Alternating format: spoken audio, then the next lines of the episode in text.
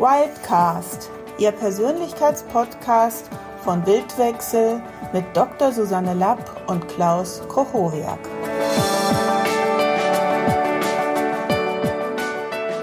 Herzlich willkommen zum Wildcast mit dem Thema Vorannahmen.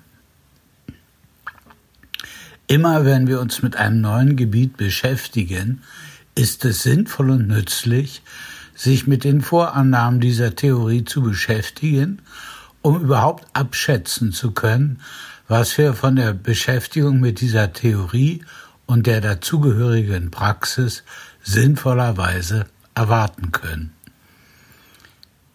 Die zentrale Vorannahme des NLP und aller konstruktivistischen Theorien lautet, jeder lebt in seinem Modell der Welt.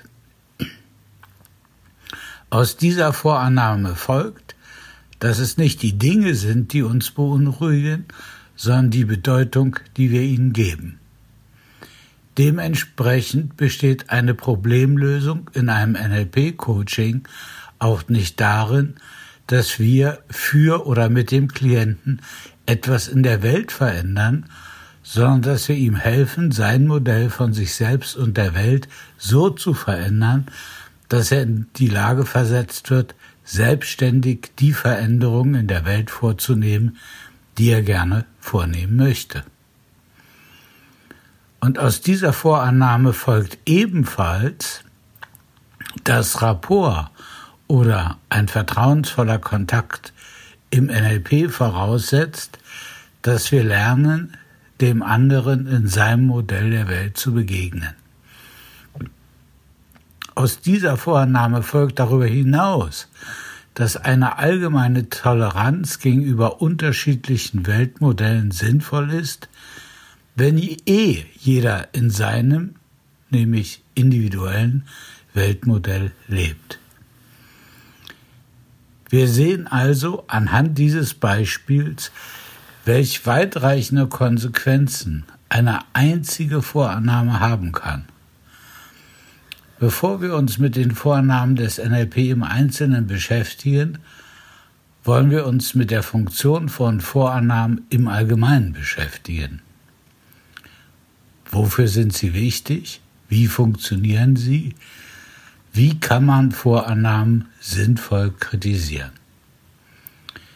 Der Ausdruck Präsupposition vom lateinischen präsupponere voraussetzen bezeichnet in der Sprachphilosophie und in der Linguistik eine implizite Voraussetzung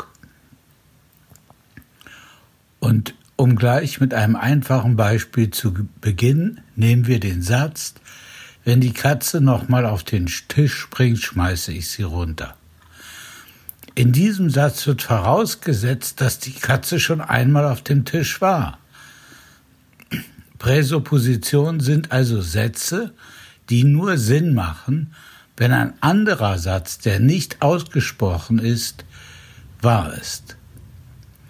Von diesen relativ harmlosen Präsuppositionen abgesehen, gibt es allerdings noch viel allgemeinere und grundlegendere Präsuppositionen, die unser Handeln und Bewerten maßgeblich bestimmen.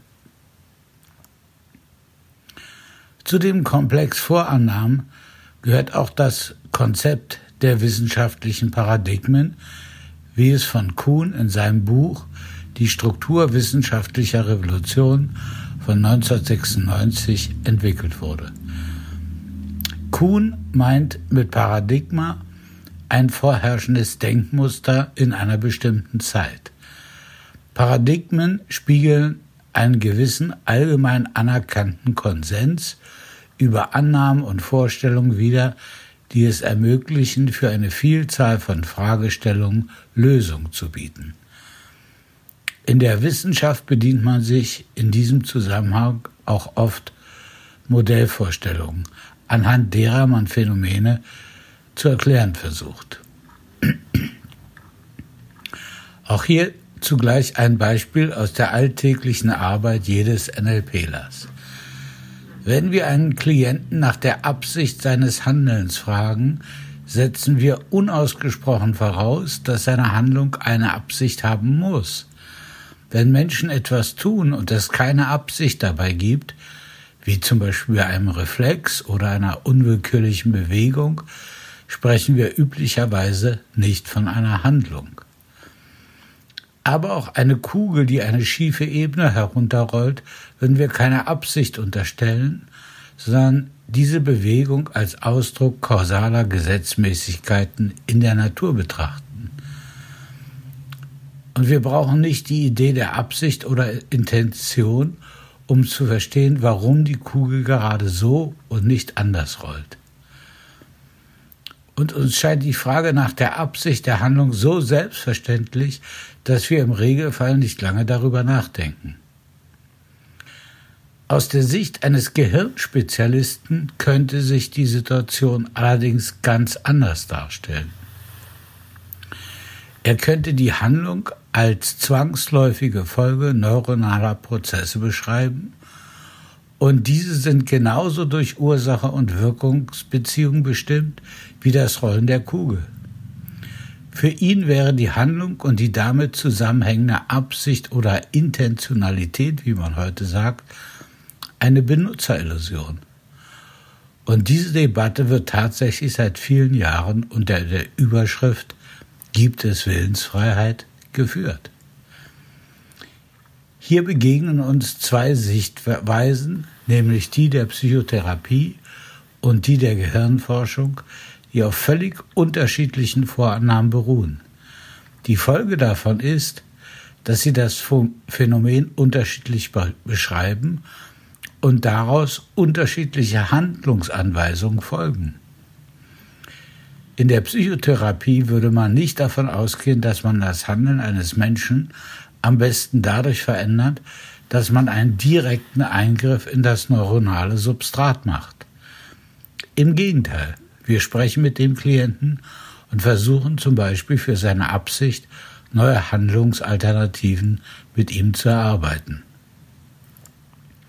Dabei setzen wir die ganze Zeit voraus, dass wir dass wir es mit einem Subjekt zu tun haben, was in gewissen Grenzen sein Handeln und Denken frei bestimmen kann. Therapie macht nur auf dieser Basis, auf der Basis dieser Vornahme überhaupt Sinn. Das schließt natürlich nicht aus, dass durch diese Intervention sich auch die neuronale Vernetzungsstruktur im Gehirn verändert. Aber eben nicht dadurch, dass wir direkt zum Beispiel chirurgisch oder mit Medikamenten ins Gehirn eingegriffen hätten. Immer wenn wir uns um Erkenntnis der Welt bemühen, lautet unsere Leitfrage, warum ist das so? Und wir fragen und wir antworten gewöhnlich in der Form X ist so, weil Y, wobei Y die Ursache für X sein soll. Nur wenn wir davon ausgehen, dass es für alles eine Ursache gibt, macht die Frage nach der Ursache überhaupt Sinn. Dabei gilt, zumindest in den Wissenschaften, die absolute Präsupposition nihil sine causa oder auch nihil sine rationis. Nichts ist ohne Grund oder alles hat eine Ursache. Historisch können wir allerdings beobachten, dass es zum Thema der Ursachen drei grundsätzlich unterschiedliche Positionen in der Geschichte der Wissenschaft gab. Historisch können wir Beispiele für folgende drei Anschauungen über Ursachen finden. Erstens, alle Ereignisse sind verursacht.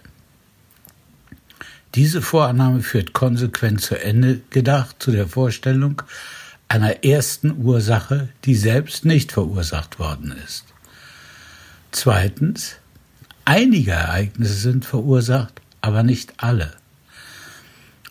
Die bedeutendste Ausformung dieser Position finden wir in der Quantenmechanik, in der es objektiv zufällige Ereignisse gibt, denen man prinzipiell keine Ursache zuordnen kann. Der jahrelange Streit zwischen Einstein und Niels Bohr und vielen anderen Mitbegründern der Quantenmechanik drehte sich im Kern um diese Vorannahme und gipfelte in dem berühmten Satz von Einstein, Gott würfelt nicht. Die dritte Position wurde von Hume vertreten. Nichts wird verursacht. Es gibt nur beobachtbare regelmäßige Zusammenhänge, aber keine Ursachen. Er stellt also das Kausalitätsprinzip ganz generell in Frage. Für ihn war der Eindruck der Kausalität, der sich uns im alltäglichen Umgang mit der Welt aufdrängt, genauso eine Illusion, wie es die Willensfreiheit für viele moderne Gehirnforscher ist. Es geht uns in diesem Podcast um die Geschichte des Nachdenkens über Vorannahmen im Sinne jener Vorannahmen, die notwendig sind, wenn man überhaupt Wissenschaft betreiben will. Dieses Verständnis und die Einsicht, wie Vorannahmen und Begründung überhaupt funktionieren können, ermöglichen es uns, unsere eigenen bewussten und unbewussten Vorannahmen besser verstehen zu können und gegebenenfalls einer kritischen Würdigung zu unterziehen. Erkenntnis, und darum geht es in der Wissenschaft, soll immer bedeuten, dass es eine Erkenntnis über die tatsächlich existierende Welt ist. Erkenntnis als solche macht also nur Sinn, wenn wir von der Vorannahme ausgehen, dass es eine von mir unabhängige Wirklichkeit gibt. Gleichzeitig ist uns allen klar, dass wir über die Welt ohne allgemeine Konzepte oder Begriffe wie Mensch, Tier, Materie, Geld, Schönheit, Ferien und so weiter gar nicht sinnvoll sprechen können. Und natürlich gilt das auch, wenn wir Psychotherapie treiben. Motive, Absichten, Ziele, Ressourcen, Fähigkeiten und so weiter sind keine Dinge in der Welt, sondern Konzepte, die wir nutzen, um uns über die Welt zu verständigen. Eine philosophische Untersuchung von Vorannahmen dient letztlich immer dem Zweck, uns selbst Klarheit darüber zu verschaffen, welche Vorannahmen bei uns bzw. anderen existieren, damit wir sie so argumentieren können, wie wir sie es tatsächlich tun. Diese Arbeit führt uns dann zu Ergebnissen wie etwa der Einsicht, dass es unterschiedliche Klassen von Vorannahmen gibt und eröffnet die Möglichkeit, implizite Vorannahmen bewusst zu machen, sodass wir sie überhaupt als solche erkennen können um sie auf ihre Stichhaltigkeit zu überprüfen. In der Psychotherapie kann man zum Beispiel zwei große Richtungen unterscheiden. Jene Menschen, die glauben, dass man eine Störung nur beseitigen kann, wenn man die Ursache der Störung kennt, und solche, die glauben, dass Veränderung auch ganz ohne diese Kenntnis auskommen. Ein Paradebeispiel Dafür wäre die Vorgehensweise von Steve DeShazer. Im NLP finden wir beides, sowohl Formate, die zumindest eine minimale Problemaufhellung erfordern, und solche, die ganz ohne die Frage nach den Ursachen auskommen. Dies bedeutet natürlich nicht, dass wir behaupten wollen, es gäbe keine Ursachen, sondern nur, dass wir sie nicht kennen müssen, um eine sinnvolle Veränderung vornehmen zu können. Bisher haben wir uns mit Vorannahmen rund um das Konzept Ka Kausalität, also mit Ursache-Wirkungsbeziehung beschäftigt. Wenn wir aber von Begründungen sprechen, meinten wir etwas anderes als Verursachung. So kann eine Begründung innerhalb einer bestimmten Theorie stimmig sein und in einer anderen Theorie unsinnig erscheinen. Und zusätzlich kann die Gegenüberstellung der gleichen Begründung in beiden Theorien auch noch falsch im Sinne von kontrafaktisch sein. Wenn wir zum Beispiel jemanden fragen, warum er sich scheiden lässt, könnte eine mögliche Antwort lauten, weil ich in meiner Ehe seit langer Zeit unglücklich bin. Diese Begründung wird für viele Leser plausibel sein. Aber jemand, der in der Ehe ein heiliges Sakrament sieht, was Gott zusammengefügt hat, das soll der Mensch nicht scheiden, ist das kein gültiges Argument. Das Unglücklichsein verursacht nicht die Scheidung, sondern es dient als Begründung für die Entscheidung, sich scheiden zu lassen. Dementsprechend kann ein Konzept nur angemessen verstanden werden, wenn wir gleichzeitig das gesamte konzeptionelle Framework der jeweiligen Theorie mit berücksichtigen. In diesem Zusammenhang von Ursache und Begründung müssen wir zwei Ebenen unterscheiden. Jedes Konzept hat als materiellen Träger physiologische Prozesse im Gehirn, die mit dem Modell von Ursache und Wirkung beschrieben werden können. Die interne logische Begründungsstruktur einer Theorie hat aber nichts mit der kausalen Ebene des Gehirns zu tun. Letztere kann nur aus sich selbst heraus verstanden werden und nicht durch einen Verweis auf die Funktionsweise des Gehirns. Die semantische Struktur von Konzeptkonstellationen kann also, anders als in der Mathematik und Logik, nicht aus reiner logischer Notwendigkeit abgeleitet werden. Die Konsistenz von Theorien ist immer eine Mischung aus empirischen Tatsachen, logischer Stimmigkeit und ihrer politisch-institutionellen Machtbasis. Damit ist gemeint, dass häufig Argumente anders gewichtet werden, wenn sie zum Beispiel aus dem universitären Raum kommen oder von Praktikern.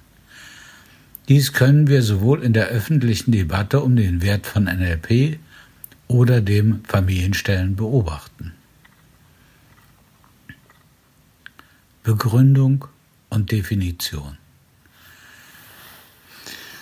Eine Begriffsbestimmung des Menschen, die von empirischen Vorannahmen ausgeht, zum Beispiel Evolutionsbiologie, Verhaltensforschung, Psychologie, Gehirnforschung und so weiter, funktioniert prinzipiell anders als eine, die von transzendentalen Voraussetzungen ausgeht, wie zum Beispiel das christliche Menschenbild. Wir sind Kinder Gottes und nach seinem Ebenbild geschaffen.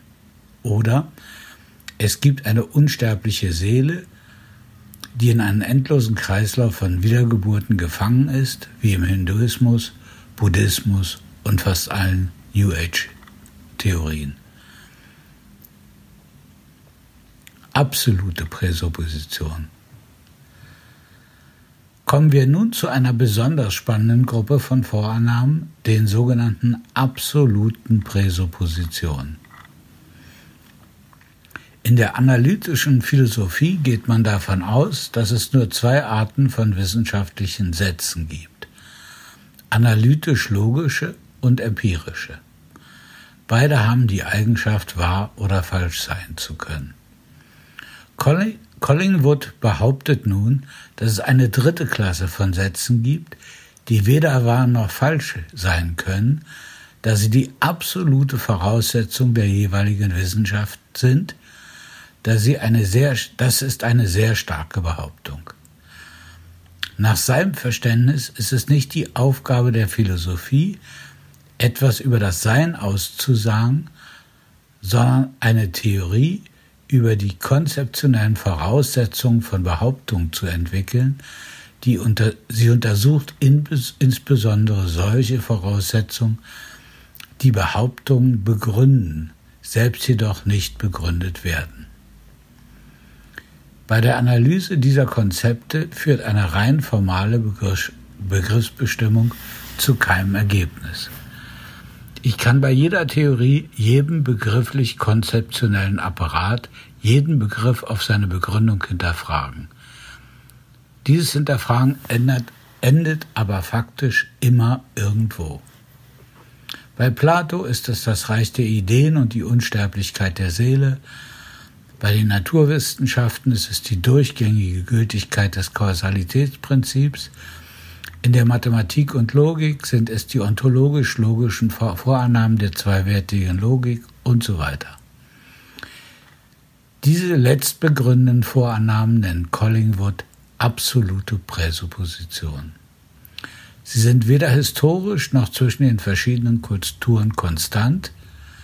Daraus folgt, dass bestimmte Sätze in einem bestimmten semantischen Framework Sinn ergeben und in einem anderen eben nicht.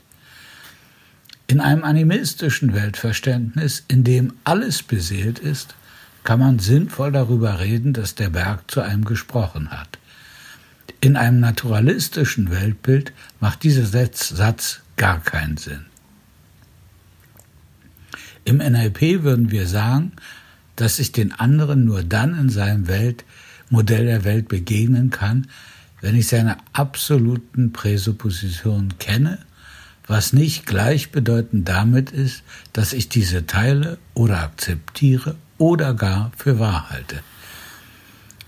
Wir könnten in diesem Zusammenhang auch von einem immanenten Verstehen sprechen.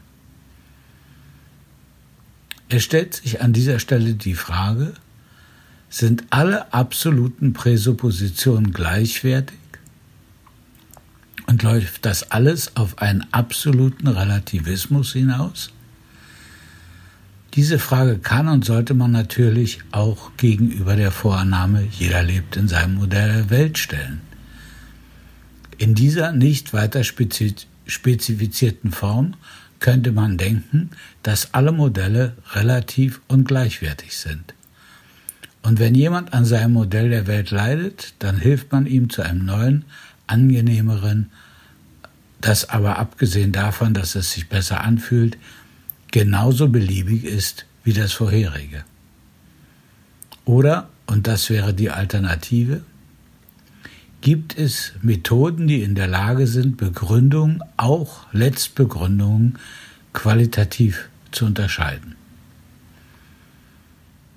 Oder ist vielleicht das Konzept der Letztbegründung und der Notwendigkeit und Unvermeidbarkeit von Letztbegründung selbst eine absolute Präsupposition, da man den Prozess der Selbstbegründung noch nicht richtig verstanden hat. So haben beispielsweise alle Theorien, die ihre eigenen Voraussetzungen nicht klar benennen, einen niedrigeren Status als jene, die das tun. Insofern ist der Versuch der Begründer des NLP, sich und denen, die sich mit NLP beschäftigen, Rechenschaft über ihre Vorannahmen abzulegen, sicherlich zu begrüßen. Bender und Grinder haben allerdings so getan, als ob das Problem der Begründung ihres Vorgehens dadurch gelöst wäre, dass sie zugeben, dass alles, was sie erzählen, letztendlich sowieso nur Lügen sind, die sich aber dadurch rechtfertigen, dass sie in einem bestimmten Rahmen funktionieren, und wenn sie nicht mehr funktionieren, dann soll man eben etwas anderes machen. Damit stehen sie sowohl in der Tradition des Fiktionalismus, der Philosophie des Als Ob von Feinger und in jener des Pragmatismus. Es geht nicht um Wahrheit, sondern um Praktikabilität. Ihre absoluten Präsuppositionen lauten also, alles ist eine Fiktion und wir können in jeder Situation angeben, was es bedeuten soll, dass etwas funktioniert. Wir kommen auf die Schwierigkeiten dieses Konzepts noch zurück. Vorher brauchen wir aber noch einen Baustein, nämlich das Verhältnis von Konzepten, die wir nutzen, um über, einen bestimmten Teil der Realität zu sprechen und der Realität selbst. Konzepte sind nicht draußen in der Realität vorzufinden, sondern sie ermöglichen erst ein kategoriales Sprechen über die Realität. Ein wirklicher Baum sieht ganz anders aus als das Konzept eines Baumes. Wir müssen bei unserem Sprechen immer darauf achten, ob wir gerade über das Konzept sprechen oder über das, was das Konzept bezeichnet. Wir wissen, dass wir Menschen dazu neigen, weil diese beiden Ebenen immer mal wieder zu verwechseln oder als identisch zu betrachten. Und es ist gerade diese fatale Tendenz in unserem Sprechen, die Korsipski dazu veranlasst hat, immer wieder darauf hinzuweisen, die Karte, das Konzept, ist nicht die Welt oder das Territorium. Gleichzeitig hat jedes bestehende Konzept die Tendenz, uns in die Annahme hinein zu hypnotisieren, dass es das, worüber das Konzept etwas aussagt, auch tatsächlich gibt.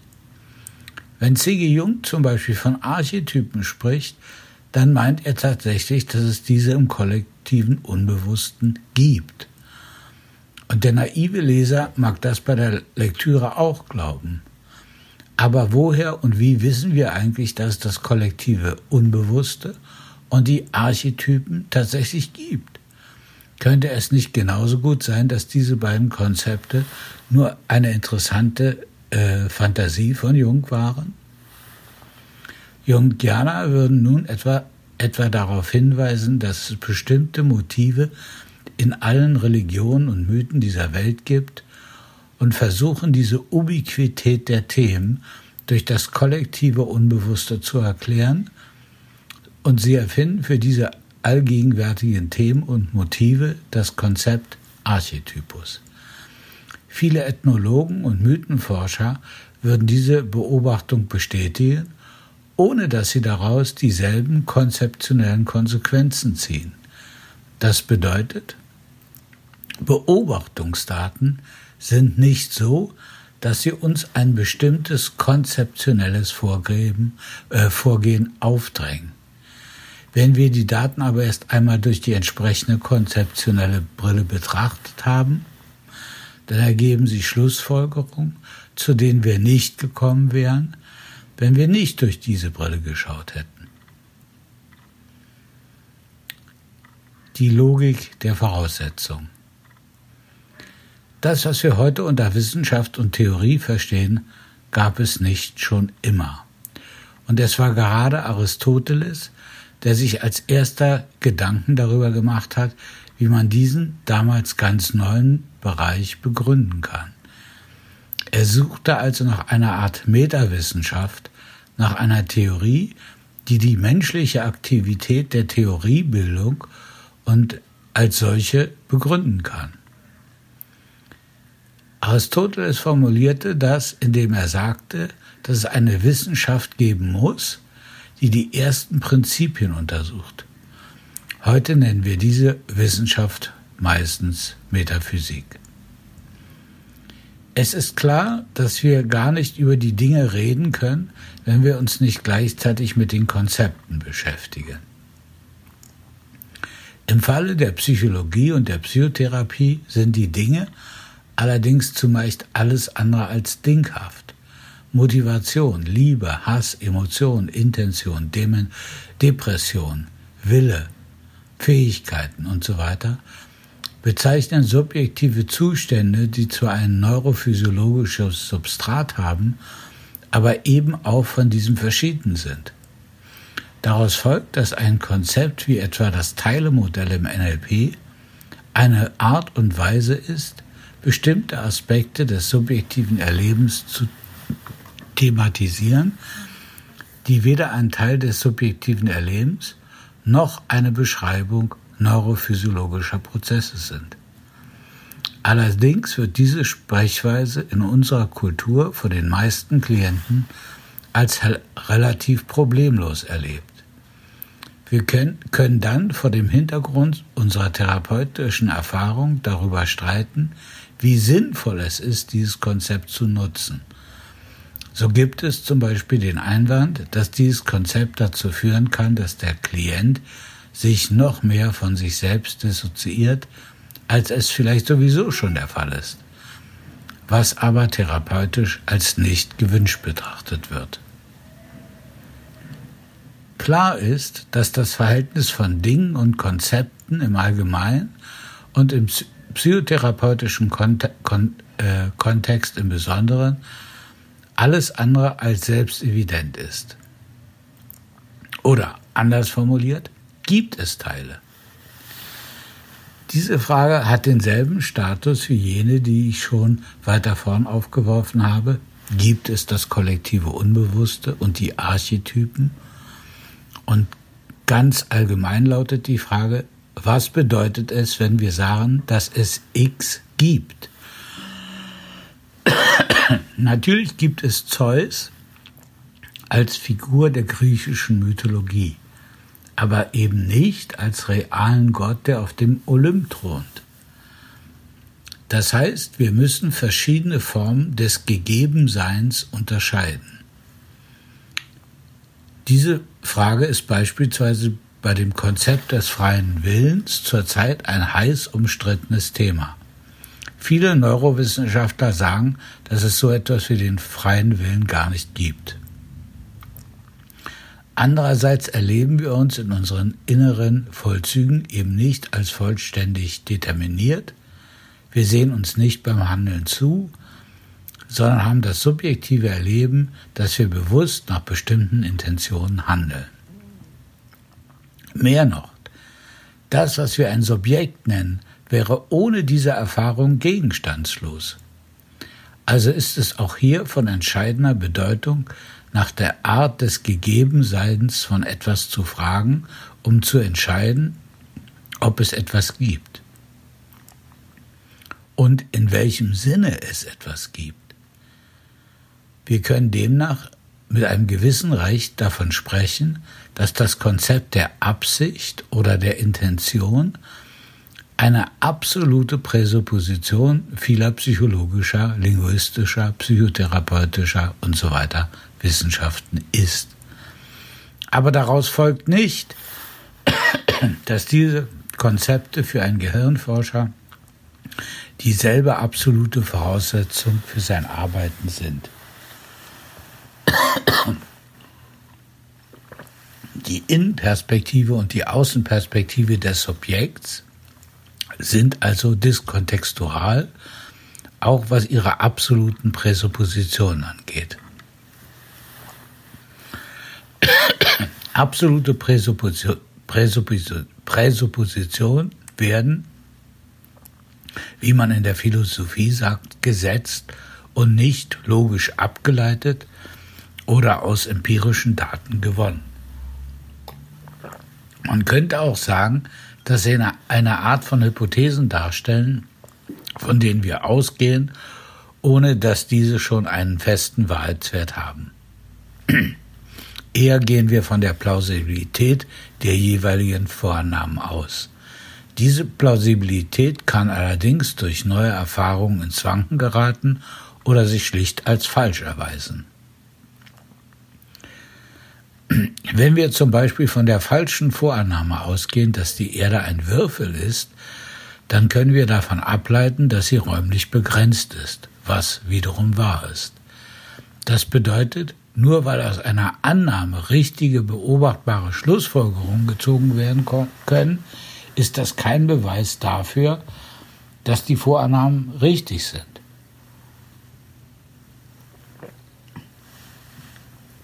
Die absoluten Präsuppositionen sind im Alltag gar kein praktisches Problem. Sie bezeichnen nur, was man unbedingt voraussetzen muss, damit etwas Bestimmtes überhaupt getan werden kann.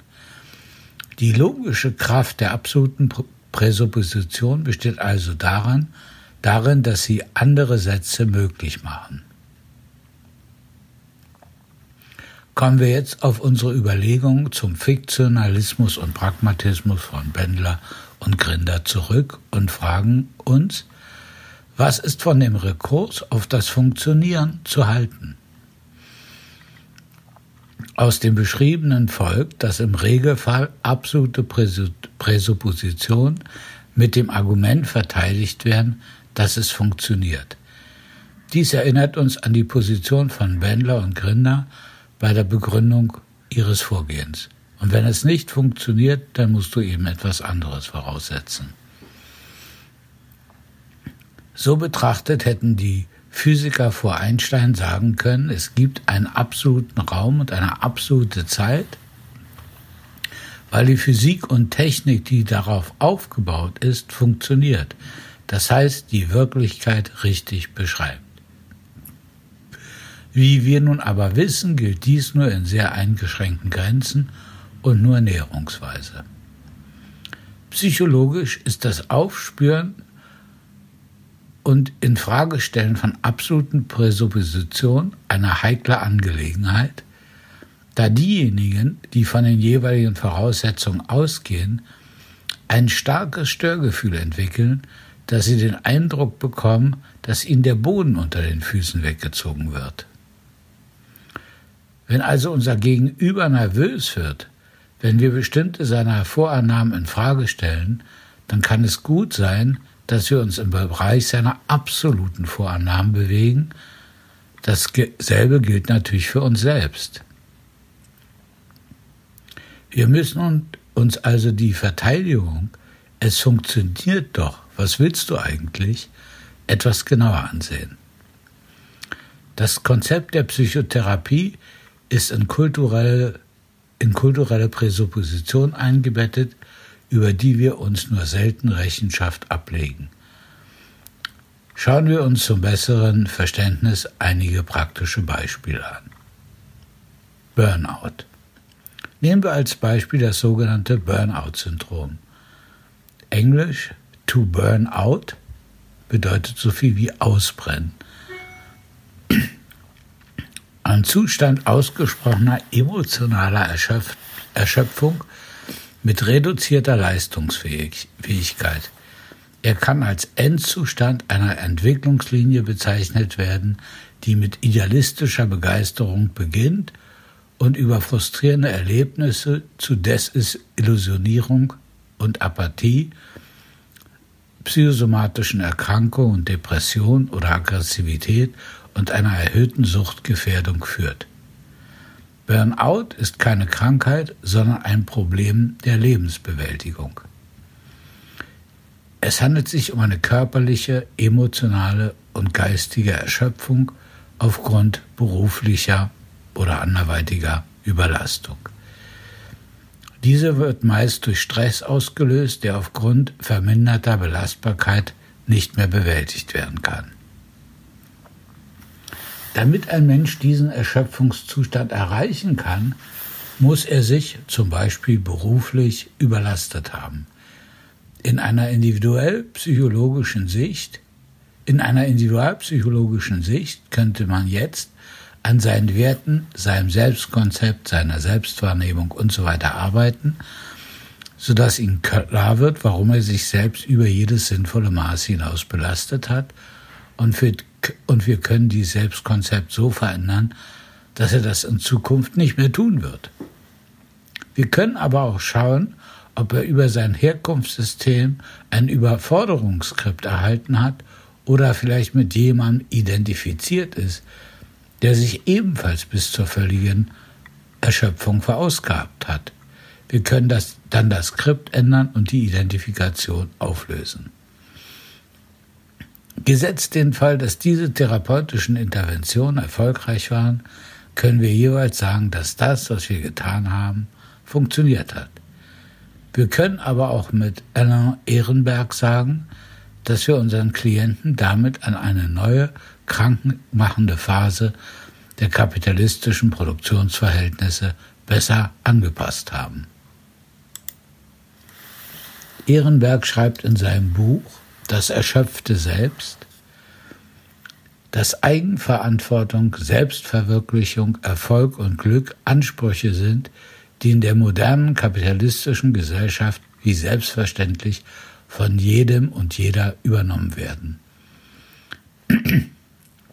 Viele Menschen scheitern jedoch daran und reagieren mit innerer Leere, Depression, Antriebslosigkeit und Suchtverhalten.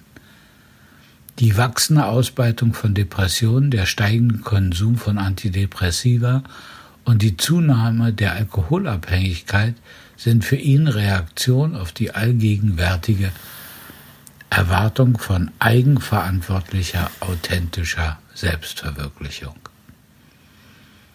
Damit hat das Projekt der Moderne die Befreiung des Subjekts aus überkommenen Bindungen und Traditionen eine paradoxe Verkehrung erfahren.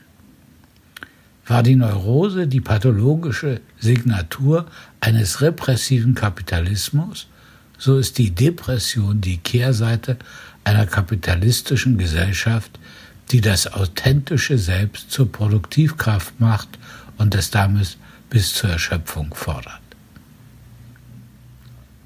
Das bedeutet, aus sozialpsychologischer Sicht stellt sich das Problem ganz anders dar als aus individualpsychologischer Perspektive. Und ich höre schon den genervten Einwand, dass Therapie kein Ersatz für soziale Reformen oder Revolutionen sein kann. Der Therapeut ahnt, dass es hier seiner Legitimation an den Kragen gehen könnte.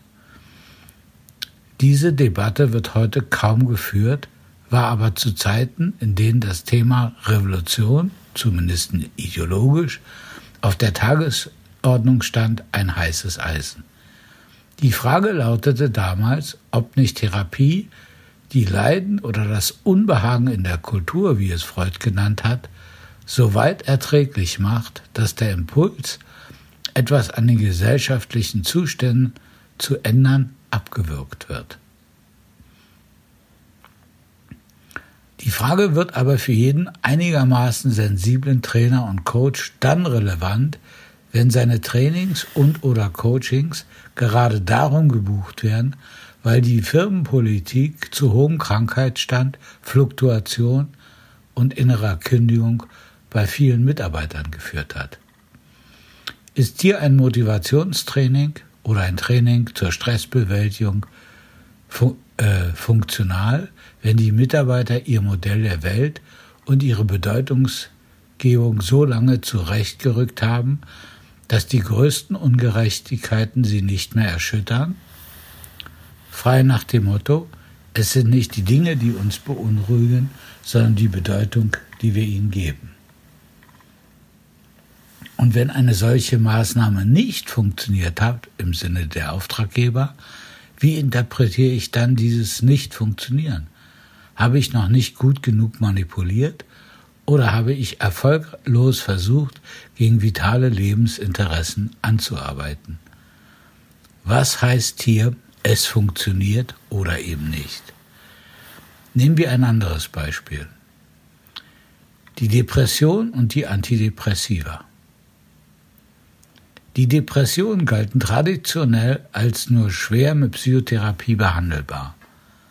Was für eine Überraschung, als man Substanzen fand, die man in Form einer Pille verabreichen kann, und in ganz kurzer Zeit sind nicht nur Depressionen, sondern auch Zwangsneurosen und Panikattacken, generalisierte Angststörungen, phobische Störungen, Essstörungen, chronische Schmerzen, Entzugssyndrome, Antriebslosigkeit, Schlafstörung, prämenstruelle dysphorische Syndrome sowie posttraumatische Belastungsstörung wie weggeblasen. Kein Wunder, dass die Antidepressiva mit über einer Milliarde DDD, das bedeutet definierte Tagesdosis, die mit Abstand am häufigsten ambulant verordnete Gruppe von Psychopharmaka in Deutschland sind.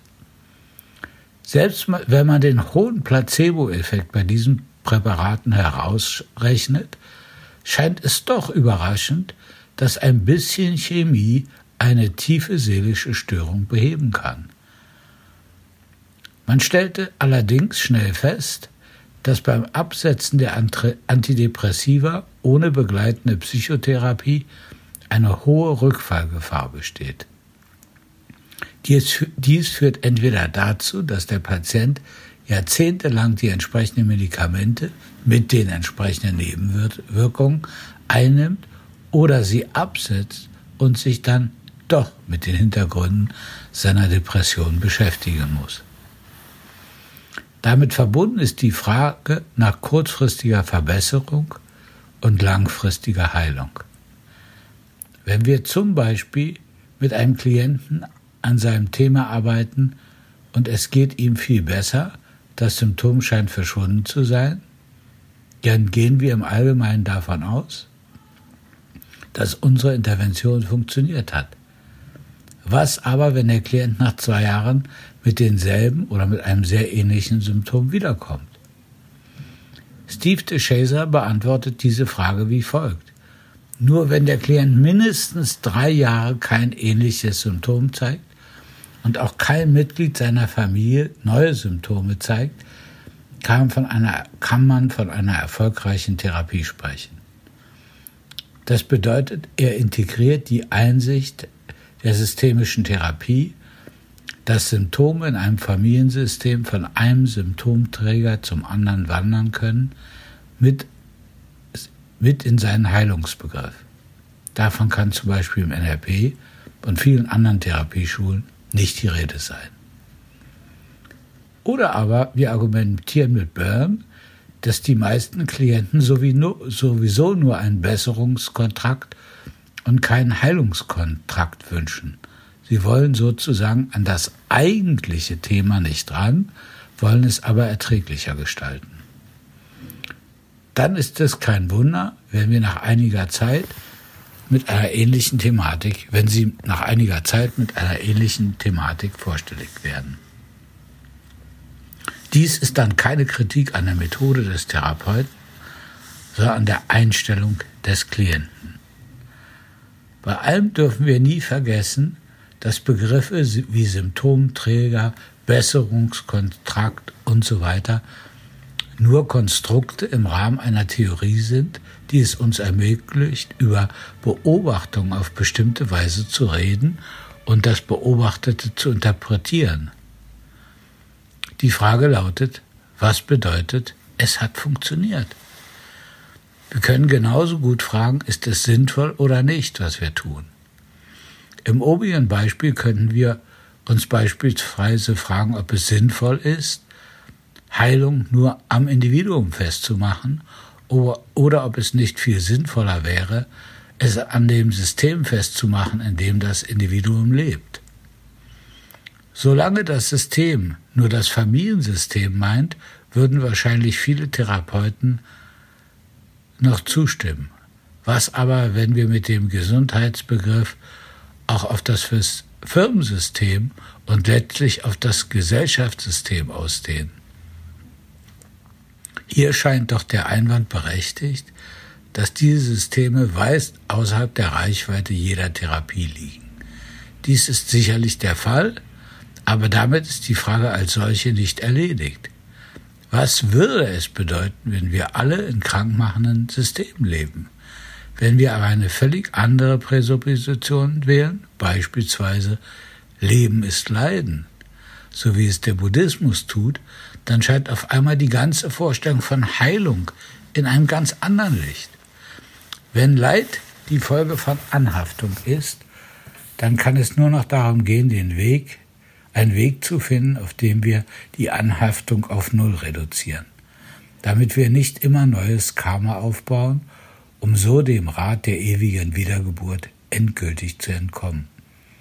Ein glückliches Leben im westlichen Sinne erscheint dann nur als eine Illusion und die Therapien des Westens sind der vergebliche Versuch, etwas zu heilen, was gar nicht zu heilen ist. Vielleicht ist das auch der tiefere Grund, warum sich in Indien oder China keine eigene Art von Psychotherapie entwickelt hat. Und wenn man davon ausgeht, dass alle körperlichen oder seelischen Störung letztlich auf eine energetische zurückzuführen sind, dann macht es mehr Sinn, zum Beispiel mit Akupunktur, das Qi wieder zum richtigen Fließen zu bringen. Das Konzept der Psychotherapie selbst ist also in kulturelle Präsuppositionen eingebettet, über die wir uns nur sehr, sehr selten Rechenschaft ablehnen. Ich möchte noch ein weiteres Beispiel geben. Denken wir an einen Schaman, der eine psychosomatische Beschwerde bei einem Stammesmitglied heilt, indem er einen Dämon austreibt. Die Heilung hat funktioniert. In dem Sinne, dass die Beschwerden zurückgegangen sind, das Stammesmitglied und alle im Dorf sind noch überzeugter als je zuvor, dass es Dämonen gibt und diese, wenn sie von jemand Besitz ergreifen, das immer im Auftrag eines anderen Schamanen tun. Gleichzeitig fragt sich der aufgeklärte multikulturelle konstruktivistische Psychotherapeut, sind Teile besser als Dämonen? Und falls ja, warum? Sollte der geneigte Leser langsam unruhig oder genervt werden, könnte er sich fragen, ob wir nicht gerade in der Nähe einiger absoluter Präsuppositionen seines Modells der Welt, mindestens aber seines Modells von Therapie sind. Kommen wir jetzt zu der Frage, wie kommt es zum Wechsel der absoluten Präsupposition? Dass sich absolute Präsuppositionen historisch immer wieder geändert haben, wissen wir bereits. Aber wie genau dies geschieht, ist noch nicht ganz klar. Es scheint so zu sein, dass die absoluten Präsuppositionen nur für eine bestimmte Zeit als absolut wahrgenommen und akzeptiert werden. Es muss also Entwicklung, Entdeckung geben, die im Laufe der Zeit die entsprechende Forschergemeinde veranlassen, den harten Kern bzw. die absoluten Präsuppositionen doch in Frage zu stellen. Lakatos beschreibt diesen Prozess als eine Art Konkurrenzkampf zwischen verschiedenen absoluten Präsuppositionen. Dabei wird nicht so sehr der harte Kern in Frage gestellt, sondern das, was aus ihm abgeleitet wird bzw. abgeleitet werden darf. Es scheint so, dass sich im Laufe des Forschungsprozesses herausstellt, dass einige absolute Präsuppositionen aussagekräftiger sind als andere. Die Objektivität eines konzeptionellen Rahmens hängt also davon ab, wie gut dieser mit den Eigenschaften des jeweiligen Objektbereichs zurechtkommt. Kann er alle Phänomene widerspruchsfrei in sich abbilden oder nicht? Oder müssen bestimmte Phänomene geleugnet oder ausgeblendet werden? In der Psychotherapie kann man nicht ein und denselben Klienten mit seinen jeweiligen Symptomen erst mit der einen und dann mit der anderen Methode behandeln, um zu fragen, welche besser funktioniert da der, da der Klient nach der ersten Behandlung eben nicht mehr derselbe ist. Hier kann man also nur statistische Verfahren benutzen. Trotzdem gibt es natürlich den Fall, dass jemand mit einer Phobie 20 Stunden Gesprächstherapie hatte und keinerlei Besserung feststellen konnte und danach zu einem NLPler geht und nach nur einer Sitzung keine phobische Reaktion mehr, mehr zu haben. Für ihn wird klar sein, dass NLP besser gewirkt hat als die Gesprächstherapie. In der Wirkungsforschung würde man aber erst dann davon ausgehen, dass NLP bei Phobien besser geeignet ist, wenn man drei signifikant große Gruppen untersucht hat. Eine Gruppe nimmt an Gesprächstherapie teil, eine zweite arbeitet mit NLP und die Kontrollgruppe bekommt gar keine Behandlung um festzustellen, ob Phobien sich nicht auch von selbst auflösen, beziehungsweise, beziehungsweise welcher Prozentsatz von Phobikern auch ohne Behandlung eine Besserung erlebt. Gleichzeitig stellt sich bei solchen Untersuchungen natürlich die Frage, woran man erkennen kann, ob etwas überhaupt eine Phobie ist oder vielleicht auch eine posttraumatische Belastungsstörung oder ähnliches. Gleichzeitig stellt sich die Frage, wie lange eine solche Besserung anhalten muss und was sonst noch im Umfeld stattfindet, damit man von Heilung sprechen kann, beziehungsweise davon, dass es funktioniert hat. Das heißt, die Bewertung der Beobachtungsdaten ist selbst wieder abhängig von verschiedensten theoretischen Überlegungen. Ähnlich geht es vielen bei den sogenannten Aufstellungsphänomenen. Wie kann es sein, dass wildfremde Menschen in einer Aufstellung irgendwas Relevantes über die Personen ausdrücken können, die sie darstellen? Ist diese Methode des Wissenserwerbs legitim? Sind aber die Resultate in verblüffender Übereinstimmung mit den Tatsachen, dann hat das sehr weitreichende Folgen für die Theorien, die diese Effekte erklären wollen. Oder schauen wir uns die Debatte um den Wert von Informationen an, die durch hypnotische Rückführung erlangt wurden. Ist dieses Verfahren eine Heuristik, die verlässliche Informationen über die Erfahrung einer Person in der Vergangenheit liefern kann, an die sich diese Person nicht bewusst erinnern kann? Wir sehen an diesen Beispielen aus, aus den Naturwissenschaften und aus der Psychologie, dass die Frage nach den Heuristiken des Wissenserwerbs alles andere als einfach ist. Es scheint, dass der Fiktionalismus, es sind alles sowieso nur Lügen, und der Pragmatismus, entweder es funktioniert oder eben nicht, dann machen wir etwas anderes, nicht das letzte Wort bei der Frage nach den Voraussetzungen unseres Handelns sein können bzw. sollten. Gleichzeitig ist zu beobachten, dass die Menschen der westlichen Welt in Gesundheitsfragen zunehmend eine Haltung einnehmen, die der von Bendler und Grinner empfohlenen entspricht. Man geht zum Arzt und lässt sich, wenn nötig, operieren. Dabei nimmt man die moderne Apparatemedizin in Anspruch. Man geht aber auch zum Homöopathen und zum Energieheiler. Man lässt sich akupunktieren und schaut sich an, ob die Ursache bestimmter Symptome nicht in einem früheren Leben zu finden sein könnten. Diese Haltung verdankt sich der massenhaften Erfahrung, dass die Schulmedizin sehr oft nicht weiterhelfen kann. Alternative Heilverfahren aber durchaus oft Heilung oder zumindest Linderung verschaffen können. Dass diese Tat, die Tatsache, dass diese Verfahren von völlig disparaten absoluten Vorannahmen ausgehen, interessiert, wenn überhaupt, nur am Rande.